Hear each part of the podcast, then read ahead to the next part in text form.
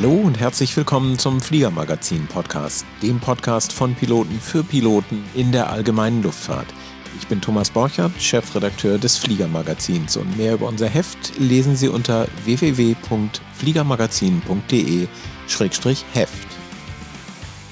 In dieser Folge 18 des Fliegermagazin Podcasts geht es um eine Website, die vermutlich alle Piloten in Deutschland kennen, nämlich die Website eddh.de. Wir haben ihren Macher zu Gast, Sigi Kottisch. Herzlich willkommen, Sigi. Hi, freue mich, dass ich da bin. Ja, ich mich auch sehr. Wir wohnen ja nah beieinander, Hamburg, eddh.de und in Hamburg sitzt auch die äh, Redaktion. Insofern macht das ja absolut Sinn. Und wir unterhalten uns gleich ein bisschen über das, was wohl eine der beliebtesten Websites bei Privatpiloten ist. Diese Folge des Fliegermagazin Podcasts wird Ihnen von Vorflight präsentiert. Die integrierte Flug-App bietet Ihnen alle wesentlichen Informationen für die VFA und IFA Routenplanung, die Aufgabe von Flugplänen und das Fliegen in Europa. Jetzt mit grafischen Notems, gar vor Wettervorhersage und einer hochauflösenden Basiskarte. Ja, Sigi, du bist ja sowas wie ein fliegerisches Urgestein und hast, glaube ich, EDDH gegründet zu einem Zeitpunkt, da war das Web noch in den ganz kleinen Kinderschuhen, oder?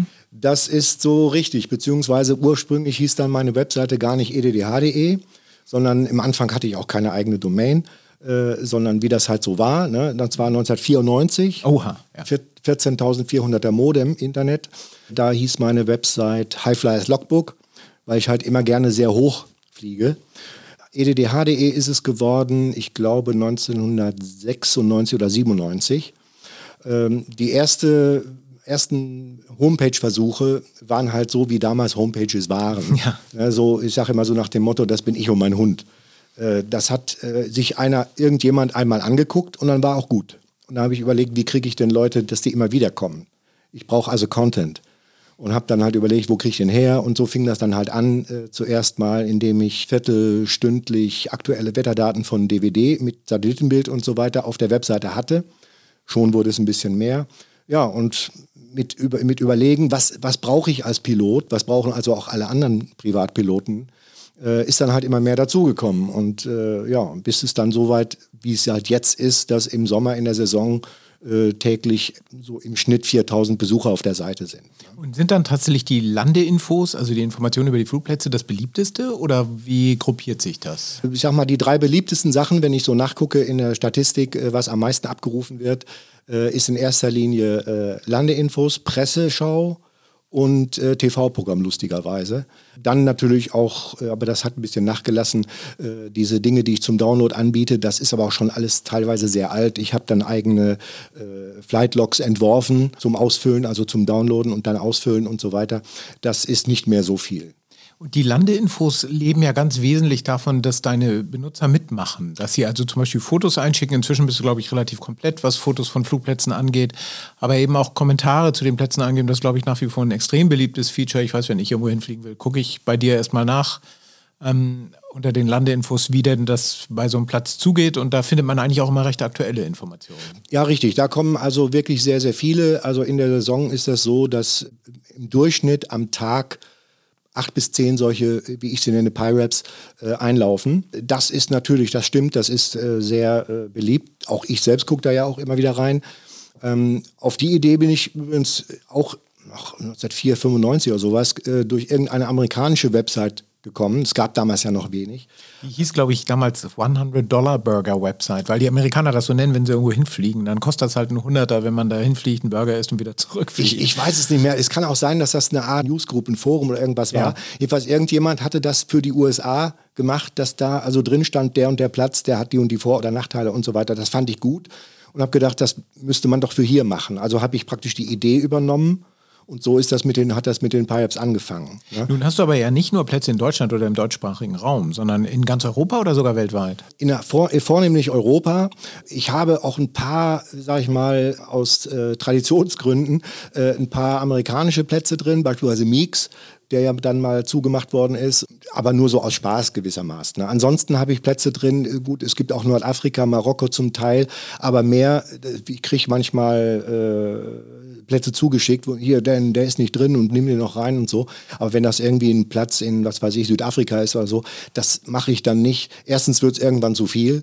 Und zum Zweiten versuche ich einfach Plätze zu nehmen, die hier wir deutsche oder sag mal europäische äh, Privatpiloten eigentlich auch erreichen können, ohne, mit, äh, ohne drei Tage zu fliegen oder so. Ne? Ja, das heißt, die Website richtet sich schon vorrangig an Privatpiloten, ja, an Leute, die selber fliegen. Richtig, obwohl unter den, äh, ich wollte schon sagen Stammkunden, also Stammusern, äh, auch sehr viele äh, kommerzielle Piloten sind, Airbus-Kapitäne und so weiter, mit denen ich auch regelmäßigen E-Mail-Kontakt habe und so weiter, die ja auch privat fliegen oft, ähm, sind da drin und schicken mir zum Beispiel auch sehr viel gute Informationen. Nun haben wir gerade gehört, du machst das schon über 25 Jahre. Ja. Wie alt bist du denn eigentlich, wenn ich das mal fragen darf? Also, wenn alles gut geht, werde ich im Juli 70. Immerhin.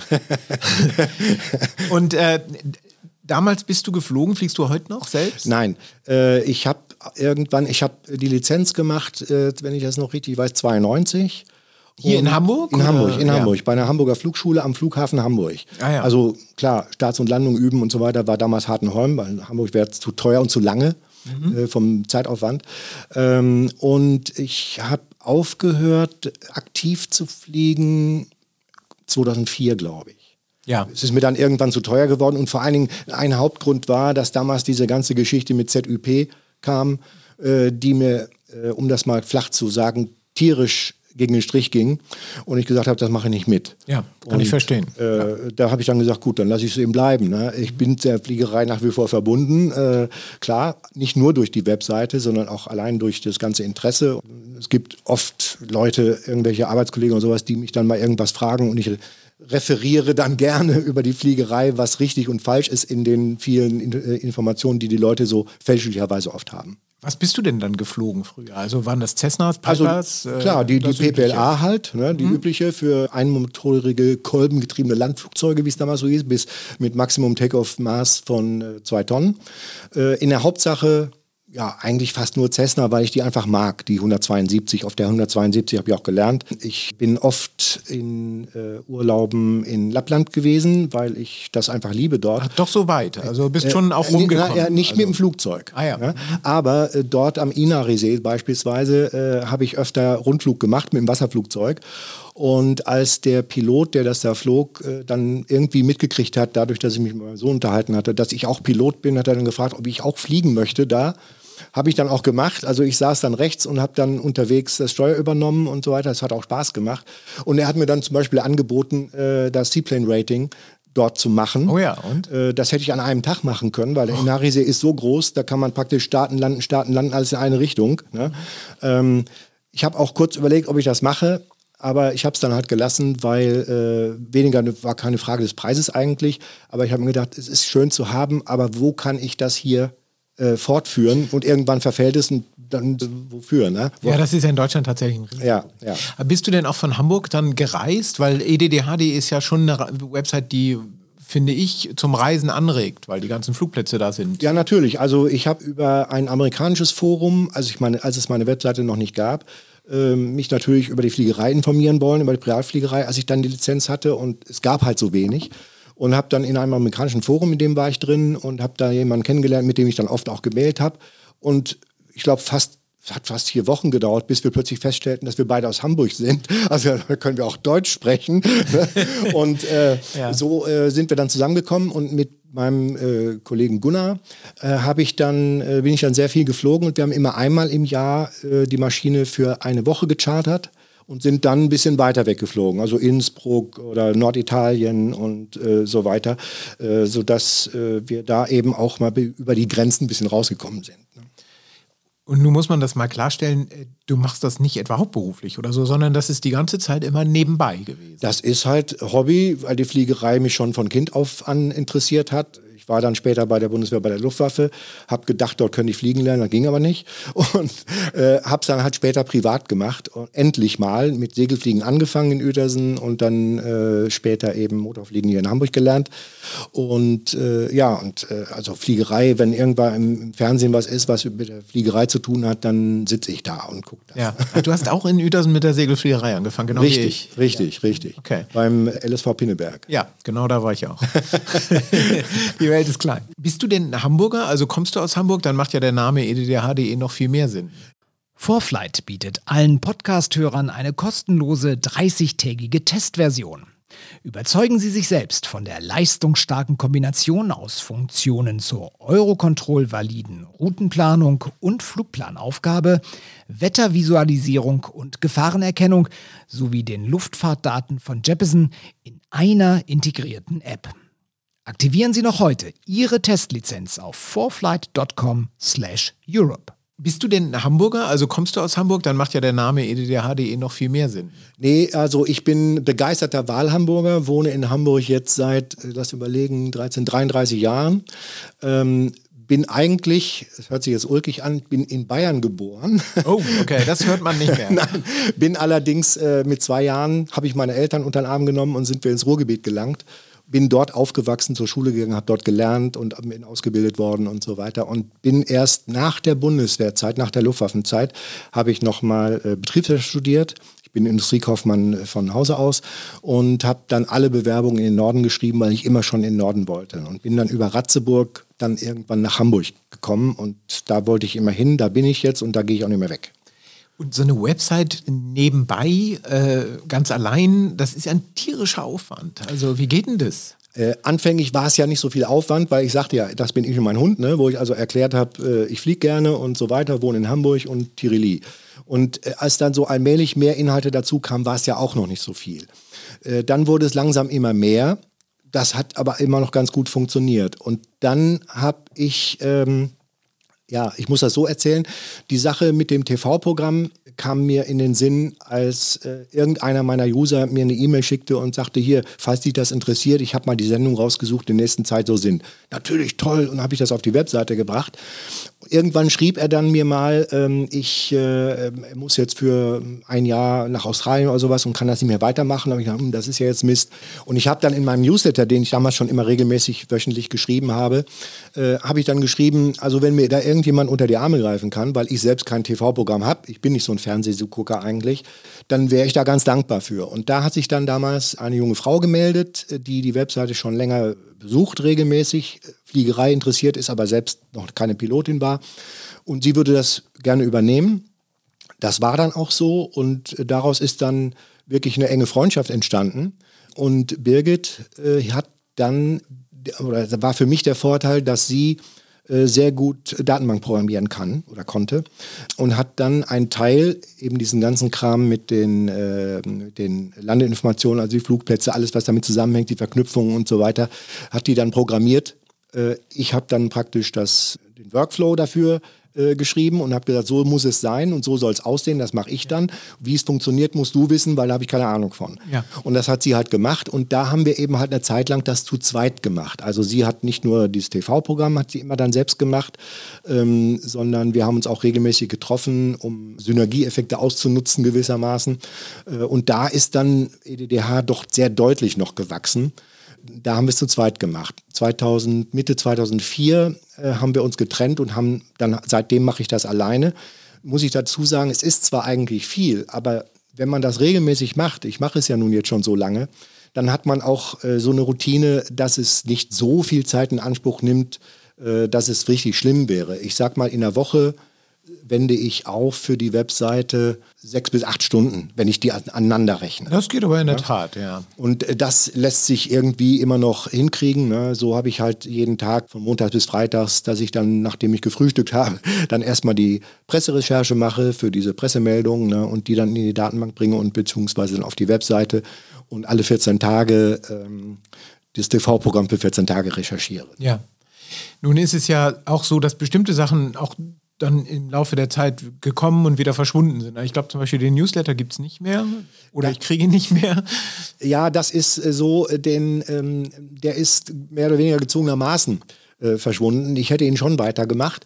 Äh, der Punkt ist der, ich habe, ich glaube 2010 äh, den Hoster gewechselt und äh, habe dann anfänglich auch weiter diesen Newsletter gemacht. Und dann wurde ich allerdings äh, von dem äh, Hoster angeschrieben, äh, es gibt ein Problem, weil mein Newsletter hatte 2800 Abonnenten. Und wenn so viele E-Mails rausgehen, es war zwar nur Text-E-Mails, ich mache keine HTML-E-Mails, dann äh, laufen sie Gefahr, weil ich bin ja auf dem Server nicht alleine, dass der irgendwo in welchen Blacklists äh, blockiert wird, wegen Spam Spammer, oder so, nicht? genau. Ja. Mhm. Und ähm, ja, und da mir, ich bin ja nun kein wirklicher Programmierer und mir ist dann keine gute Lösung eingefallen. Äh, und da habe ich gesagt, gut, setze ich das erstmal aus. Ja, und leider ist es dabei geblieben. Das heißt, es gibt kein Newsletter mehr und auch diese Editorials, diese By the Ways, wie ich sie nenne, auf der Webseite, äh, gibt es jetzt schon relativ lange nicht mehr. Das hat aber nichts damit zu tun, sondern das hat damit zu tun, wenn ich mir die so durchgucke, es gibt ein, ein, By the Way äh, Archiv, äh, wo man also die ganzen sich nochmal angucken kann. Luftfahrtthemen, speziell für Privatflugzeugführer, sag ich mal, äh, die habe ich alle abgefrühstückt. Wenn jetzt irgendetwas ist, wo ich sage, Mensch, darüber müsste man was schreiben, dann sehe ich, Mensch, darüber habe ich schon, schon, da habe ich schon geschrieben, warum soll ich das nochmal machen? Ja, ne? Also so ist es dann inzwischen das auch eingeschlafen. Aber nach wie vor, äh, das hat der Beliebtheit der Website offenbar keinen Abbruch getan, denn ich äh, habe wirklich, im Winter ist es weniger, aber so in der sogenannten Saison, sage ich mal ab März, so in dem Dreh, sind es so rund 4000 Besucher am Tag, die auf der Webseite sind. Jetzt gab es ja auch mal ein Forum, gibt es glaube ich immer noch, ist aber schon sehr, sehr eingeschlafen. Oder warum diskutieren die Leute nicht mehr? Ich weiß auch nicht so ganz genau. Ich könnte mir vorstellen, dass es ein bisschen mit den, ich setze es mal in Anführungsstriche, Social Medias zu tun hat es wurde immer weniger auf dem Forum, was wirklich los war. Und dann habe ich gesagt, gut, dann lassen wir es mal. Zu dann, dann kam noch dazu, dass ich eine Zeit lang irgendwelche Bots versucht hatten, dieses Forums zu bemächtigen, äh, sodass also Anmeldungen kamen, deren Beiträge dann aus nichts weiter aus irgendwelchen Links, also URLs äh, bestanden, die teilweise auf sehr dubiose Seiten zeigten. Also habe ich die wieder rausgeschmissen und habe mir gedacht, wenn ich jetzt jeden Tag gucken muss, ob da wieder neue drin sind, ja. also habe ich die Anmeldeprozedur so weit geändert, dass wenn man sich anmelden will, man muss man mir eine E-Mail schicken und dann kann ich denjenigen reinnehmen. Das kam natürlich dann auch irgendwann nicht mehr. Also eigentlich könnte das Forum runter. Ich habe es deswegen drin gelassen, weil da ein paar sehr interessante äh, Fachbeiträge auch drin sind, die sich zum Teil unter Umständen mal lohnen, nochmal anzugucken, ach, so ist das gewesen und so weiter. Ne? Aber eigentlich könnte, könnte es theoretisch raus, ja. Nun ist ja das Design der Website, das hört man immer mal wieder, äh, durchaus oldschool, sagen wir Richtig. mal. Das ist aber Absicht, oder? Ja, das ist Absicht. Ich habe, oder wir damals, Birgit und ich, haben, äh, ich weiß nicht mehr genau, ich weiß noch, dass es Mai war, aber haben wir dieses, das, das, das Design, so wie es jetzt ist, gemeinsam entwickelt. Das müsste äh, 2003 gewesen sein wenn ich das noch richtig weiß, oder 2002, irgendwas so in dem Dreh. Und äh, ich habe schon ein paar Mal überlegt, ob ich das vielleicht mal ändere oder so, aber ich habe mir dann gedacht, warum eigentlich? Leute, die die Website kennen, die erkennen sofort, aha, ich bin bei EDDH. Leute, die die Website nicht kennen, äh, kommen sehr gut klar, hoffe ich jedenfalls, weil ich darauf äh, geachtet habe, dass die Menüs nicht zu groß sind, dass sie übersichtlich sind, dass es nicht zu sehr verschachtelt ist. Also man findet sich eigentlich, wenn man zumindest wenn man Pilot ist, weil ich diese äh, Navigation, die Menüs ja teilweise englisch benannt habe mit General und Topics und so weiter, ähm, finden sich eigentlich sehr schnell zurecht. Und dann habe ich mir gedacht, dann lasse ich das so, wie es ist. Ne? Ich habe auch schon andere Ideen, natürlich für was anderes, aber ich denke mir, warum? Eines der Designmerkmale ist ja ein Pinguin, der da Richtig. in verschiedenen Cartoon, Animationen und so weiter vorkommt. Wie kommt das? Was steckt dahinter? Äh, das ist auch eher ein Zufall. Als, äh, als ich eine, meine Domain kriegte und mir äh, und überlegt habe, wie nenne ich mir die? Und dann kam ich eben auf EDDH, weil das eben Hamburg ist und mein Heimatflughafen. Und habe die dann eben auch so genannt. Und habe ich gedacht, ich brauche ein Maskottchen. Und dann war ich bei einer befreundeten Werbeagentur, für die ich auch hin und wieder äh, damals gearbeitet habe nebenher und habe gesagt, Mensch, ich brauche irgendwie Maskottchen. Hast du da nicht irgendwas? Ich habe so eine Idee, irgendwie so einen Raben, der vielleicht fliegt oder irgendwie sowas. Und dann zeigte er mir unter anderem diesen Pinguin. Der ja nicht fliegt. Der nicht fliegt, äh, der so richtig fett ist. Und äh, im Original, ich habe ihn ja verändert, im Original hat er ja auch keine Mütze auf, sondern hat drei einzelne Haare da oben hängen. Das sieht, fand ich so lustig, dass ich auf Anhieb lachen musste. Und dann habe ich gesagt, der ist toll, den nehme ich. Und den habe ich dann halt genommen und habe dann eben die Fliegerkappe drauf, die, die Brille und äh, je nach, nachdem, entweder hat er einen Schirm in der Hand, wenn es um Wetter geht. Oder, oder er sitzt einen, im Flugzeug. Oder sitzt im Flugzeug, hat einen wehenden Schal oder ja, irgendwie ja, solche ja. Sachen. Das habe ich dann jedes Mal äh, dazu gemacht ne? und äh, dann eben für diese Rubrikenseiten ob das jetzt Presse ist, ob das äh, Bücher sind oder eben Wetter oder Landeinformationen oder was auch immer, versucht adäquat irgendwas zu machen, wo man diesen, manchmal sieht man ihn auch nur von hinten. Den habe ich halt durchsprechend geändert. Das war wie gesagt ein Zufall, aber inzwischen, ähm, ja, der gehört einfach zu mir und in vielen anderen Foren, ich, mache noch so ein, so ein, Computerspiel oder sowas, wo ich da in so einem Forum drin bin und da ist mein Forumsname eben Pengu. Ne? Pengu ist der Name von dem Pengu. So ungefähr, genau. ja, okay. so kann man sagen, ja. ja. Mhm. Ja. Ja, finde ich super charmant. Also, nee, ist schön. Gibt es manchmal einen Konflikt mit den Erwartungen der User und äh, dem, was du bieten kannst? Also, vielleicht ist ja nicht jedem klar, dass das einfach eine private, von dir nebenbei in Anführungsstrichen gemachte Website ist. Äh, gibt es da Erwartungen, die du dann, also wo es so einen Konflikt gibt zwischen dem Erwartungshorizont der Leute und äh, deinem, dem, was du da bietest? Eher selten. Äh, dass die meisten nicht wissen, dass ich das alleine machen, das stimmt wohl. Also wenn ich E-Mails bekomme, wenn irgendeiner sagt, kannst du eben meinen PREP ändern, äh, da habe ich mich vertan oder sowas, ne? Ähm, dann kommt auch immer liebe EDDHler oder äh, liebe Redaktion oder irgend sowas, wo ich dann immer zurückschreibe, der Singular reicht. Das wissen also wirklich die wenigsten, dass ich es alleine mache. Nein, Konflikte eigentlich nicht. Es gab öfter mal Zuschriften oder auch Anrufe, sowas kommt ja auch vor, ob ich nicht Spritpreise zum Beispiel mit reinbringen könnte und sowas. Ne? Könnte man natürlich, aber jeder weiß das, wenn er, allein schon wenn er Auto fährt, wie oft sich die ändern. Das heißt, das wäre nie aktuell. Und ich frage mich beim Fliegen auch immer, das Interesse ist ja riesig, mhm. aber jeder, der ein bisschen nachrechnet, merkt sofort, ein Umweg fliegen wegen Spritpreis ist vollkommener Unsinn. Natürlich. Ne? Also natürlich. das Einzige, was man sagen könnte, ist, esse ich den Kuchen da oder da, wo ist der genau. Sprit billiger, wenn genau. ich zum Tanken fliege. Richtig, also, richtig. Ähm, also äh, das zum Beispiel, ne? oder eben, ähm, dass äh, jemand sagt, ich habe hier einen tollen Platz. Da, äh, oder es werden öfter manchmal werden PyReps geschrieben von Plätzen, die ich noch gar nicht in der in der, in der, in der Datenbank habe. Ja, ja. Äh, dort, dort, wo man den PyRep einträgt, steht extra dabei, in so einem Falle soll man den noch nicht, weil der User muss den selber freischalten, noch nicht freischalten, sondern mir erst Bescheid sagen und die entsprechenden Informationen geben, damit ich den Platz aufnehmen kann. Und kommt immer wieder vor, dass ich plötzlich einen Pyrep sehe von einem Platz, den es noch gar nicht gibt, wo dann der Link auch leer ist. Und sowas möchte ich nicht. Dann muss ich den selber rausnehmen. Ganz klar. Na, äh, dann kommt es halt, dass jemand sagt, ich habe hier einen Platz in Südafrika und so weiter, der ist ganz toll und nehme den doch rein. Und dann sage ich dann, irgendwann muss meine Grenze sein. Also so weit mache ich es dann nicht. Aber Konflikte möchte ich das nicht nennen. Eigentlich nicht, nein. Mhm. Es passieren nur öfter mal auch mal, mal ganz lustige Sachen, wie beispielsweise, dass mal der Airport Director vom Helsinki Airport mich äh, angerufen hat und nach den Landegebühren in Hamburg für eine 747 gefragt hat.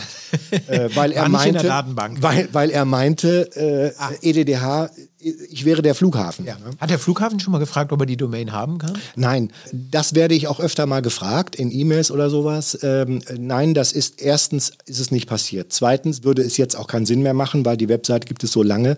Man würde zumindest äh, nicht einfach den Namen übernehmen können, weil ich bin ja EDDH als Flughafen. Mhm. Und zum anderen ist es so, wenn ich als äh, äh, Gewerbe eine Webseite äh, mache, dann will ich, dass die gefunden wird wenn eine Webseite des Hamburg Airports von Leuten, die fliegen wollen, äh, gefunden werden will, nützt EDDH überhaupt nichts, weil damit keiner was anfangen kann. Genau. Und deswegen haben die auch die sehr schöne und eingängige und nicht ganz unbescheidene äh, Webadresse airport.de. Das ist ja dann doch. ja, also, ja, gut, sie haben auch Hamburg. Ja, ne? Viel mehr Basic geht nicht. Ja, ja, das stimmt. Steckt Streitpotenzial da drin, dass einer sagt, ja, das, was ich da gelesen habe, stimmt gar nicht oder so? Oder verstehen die Leute, dass das halt von den Usern ist, von den anderen und dass man eben damit leben muss, dass Menschen Flugplätze unterschiedlich erleben und unterschiedlich einschätzen? Liest man ja auch raus. Ist ja wie bei Bewertungsportalen überhaupt heutzutage. Ja, also es kam ganz selten, aber insgesamt vielleicht in der ganzen Zeit drei, vier Mal sicherlich vor, in unterschiedlicher Ausprägung. Einmal war es so, dass plötzlich, äh, also wenn, wenn jemand ein PyRep schreibt, dann kriege ich automatisch äh, eine E-Mail mit dem Text des PyReps, wo ich dann weiß, ach guck mal, da hat einer eins, eins geschrieben. Das gucke ich mir kurz durch. Und dann war mir plötzlich aufgefallen, das war damals der Flugplatz Mainz-Finden, da kamen innerhalb von zwei Tagen acht oder zehn PyReps nur über diesen Platz. Und das ist ungewöhnlich ich mache es ja schon eine Zeit lang, dann merkt man ja, das. Klar, ja, ne? das erinnere ich auch noch. Ja, ja. Und ähm, jetzt weiß ich schon gar nicht mehr, war es damals, dass es speziell extrem negativ oder extrem positiv war. Auf jeden Fall, äh, hier und da stimmt was nicht. Und habe dann, es waren alles unterschiedliche Autoren mit unterschiedlichen E-Mail-Adressen. Komischerweise war äh, der Terminus der Texte aber fast identisch. Also habe ich die alle ange angemailt und habe keine Antwort bekommen. Ja. Also habe ich das rausgenommen. Ja. Dann gab es das auch schon mal, dass der ein oder andere Flugplatz oder Flughafen selbst bei mir äh, mich anschreibt oder auch anruft und sagt, hier, da war ein, äh, ein Pirep, der ist ganz schlecht und äh, das stimmt gar nicht, was da so war und so weiter und das ist eigentlich nicht und so weiter. Ich soll den rausnehmen. Das tue ich dann nicht, es sei denn, äh, er würde irgendwie gegen Recht oder guten Sinn verstoßen, ist es klar. Äh, ansonsten nicht. Und meine Antwort ist dann auch in der Regel, dass ich dann sage, Leute, äh, es gibt über euren Platz jetzt als Beispiel 38 PyReps davon sind jetzt zwei schlecht, alle anderen sind eigentlich gut. Und jeder Pilot, der sich jetzt den Platz XY anguckt und guckt sich die Pyreps an und sieht, dass da 35 gute und drei schlechte sind, äh, der kann sich selber seinen Reim machen, was da los ist. Und wenn er ja, dann liest, ne, der Flugleiter hat mich angeschnauzt oder sowas, ja, dann ist das doch unter Umständen sehr persönlich für mich nicht unbedingt ein Grund rauszunehmen. Ja. Suchst du immer noch nach äh, Pyraps und auch nach Fotos von Plätzen? Es gibt ja doch noch einige exotischere Plätze, von denen du dann eben doch noch kein Bild hast und so weiter. Also können wir hier im Podcast einen Aufruf machen und sagen, ja, wenn ihr ein Foto vom Platz habt, wo es noch keins gibt, immer. Also es gibt äh, zumindest was Deutschland betrifft, glaube ich, kaum noch welche, wo ich kein Foto von habe. Äh, es gibt auf meiner Website, ich weiß jetzt natürlich nicht aus, äh, auswendig genau auf welche, an welcher Stelle, aber dort bei den Landinformationen, wo es auch die äh, Dinge gibt, da gibt es eine Seite, wo man gucken kann, für welche Plätze es noch kein Foto gibt. Ah, okay. Das ist dann allerdings äh, nach Ländern äh, sortiert. Gut, dann von Frankreich gibt es natürlich dann noch lange nicht alle Plätze oder sowas. Ne? Da kann man nachgucken ob es das gibt. Also natürlich kein Problem. Ansonsten, ich habe ungefähr 2000, knapp 2400 glaube ich, Flugplätze in der Datenbank. Ich würde mal sagen, bestimmt 80 Prozent davon sind mit Fotos. Das war übrigens auch eine Idee, die mir, das kann ich ja ruhig mal sagen, die eigentlich von Jeppesen war, weil ich hatte damals den Jeppesen Botlang und äh, die haben irgendwann mal, das ist schon lange, lange her, haben sie dann bei irgendeinem Update geschrieben, hier, das ist unsere Überlegung, äh, ob man auch ein Anflugfoto von einem Flugplatz, das war damals zwei Brücken, werde ich nicht vergessen. Mhm. Und ich dachte, das ist eine gute Idee. Ne? Und eine Zeit später die, ich glaube, die haben es gar nicht vervollständigt. Nee, ja nicht. Und eine, einige Zeit später habe ich dann gesagt, Mensch, das probiere ich mal und habe dann die ersten Fotos, die ich selber gemacht hatte beim Fliegen, äh, dann da reingebracht. Oh, und so ist das dann langsam im Meer gekommen. Und ich weiß aus eigener Erfahrung, dass das durchaus hilfreich ist, vor allen Dingen bei Grasplätzen. Denn ich habe auch schon über Grasplätzen gekreist und habe den Platz nicht gefunden, weil er genau unter mir war. Und wenn man vorher schon mal sehen kann, ach, so sieht das da aus und da hinten ist eine große Halle oder da ist ja. der das Waldecke oder irgendwie sowas, dann hilft das doch schon sehr. Sehr interessant, wie sich das weiterentwickelt hat. Ne? Ja. Heutzutage gibt es halt in einigen Navigations-Apps die Möglichkeit, ja, ja. in 3D durchzufliegen und sich das Satellitenbild anzugucken. Das gab es damals ähm, ja alles noch gar nicht, als ich geflogen bin. Nee, ne? äh, da fing das mit GPS, mit, mit Garmin und so weiter so allmählich an aber natürlich nicht farbig und nicht mit, so wie das heute alles ist. Ich war ohnehin eigentlich ein Gegner von GPS-Fliegen, weil ich bin eigentlich äh, immer bekannt gewesen als Uhrenflieger. Also ich liebe es einfach, nach VOAs, äh, Kreuzpeilungen und ADFs und so weiter zu fliegen und daran zu wissen, wo ich bin und auf bestimmten Radials zu fliegen und nicht jetzt nach GPS und der macht das schon. Ne? Ja, das hat das, sich natürlich extrem verändert. Natürlich, klar. natürlich. Ja. Im Moment hast du an Hauptarbeit mit der Site dann äh, die Presseinformationen, äh, die du ja täglich machst und die, die du tatsächlich sehr stark bearbeiten musst dann. Ja, das erfordert halt Arbeit, sodass ich also jeden Tag von Montags bis Freitags morgens in der Regel so zwischen neun und halb zehn mich an den Schreibtisch setze und das kurz durchgucke, was sind an Meldungen hochgespült worden, welche sind interessant, welche nicht. Die kommen dann in die Datenbank, ja, und dann wird es freigeschaltet und, und gut. Ne? Außer sonntags, weil sonntags, ich muss montags sehr früh weg. Ich bin dann schon in der Regel kurz nach sechs aus dem Haus. Und da habe ich morgens ehrlich gesagt keine große Lust, mich dann noch hinzusetzen und nach Pressemeldungen zu gucken. Gerade montags, wo das ganze Wochenende noch davor lag. Ja. Also mache ich das Sonntagabends schon. Ne? Und in der Regel ist dann Sonntagabend um 10, 11 Uhr sowas, sind dann schon die Pressemeldungen des, für den nächsten Tag bei mir auf der Webseite, damit ich mich da morgens nicht mehr drum kümmern muss. Ne? Und Wochenende natürlich auch nicht. Dann wollen wir hoffen, dass du noch möglichst lange Lust und Spaß dazu und daran hast. Vielen Dank, dass du das machst und vielen Dank, äh, dass du bei uns im Studio warst. Gerne, danke. Das war Folge 18 des Fliegermagazin Podcast. Vielen Dank fürs Zuhören. Über unser Heft erfahren Sie wie immer mehr unter www.fliegermagazin.de-heft.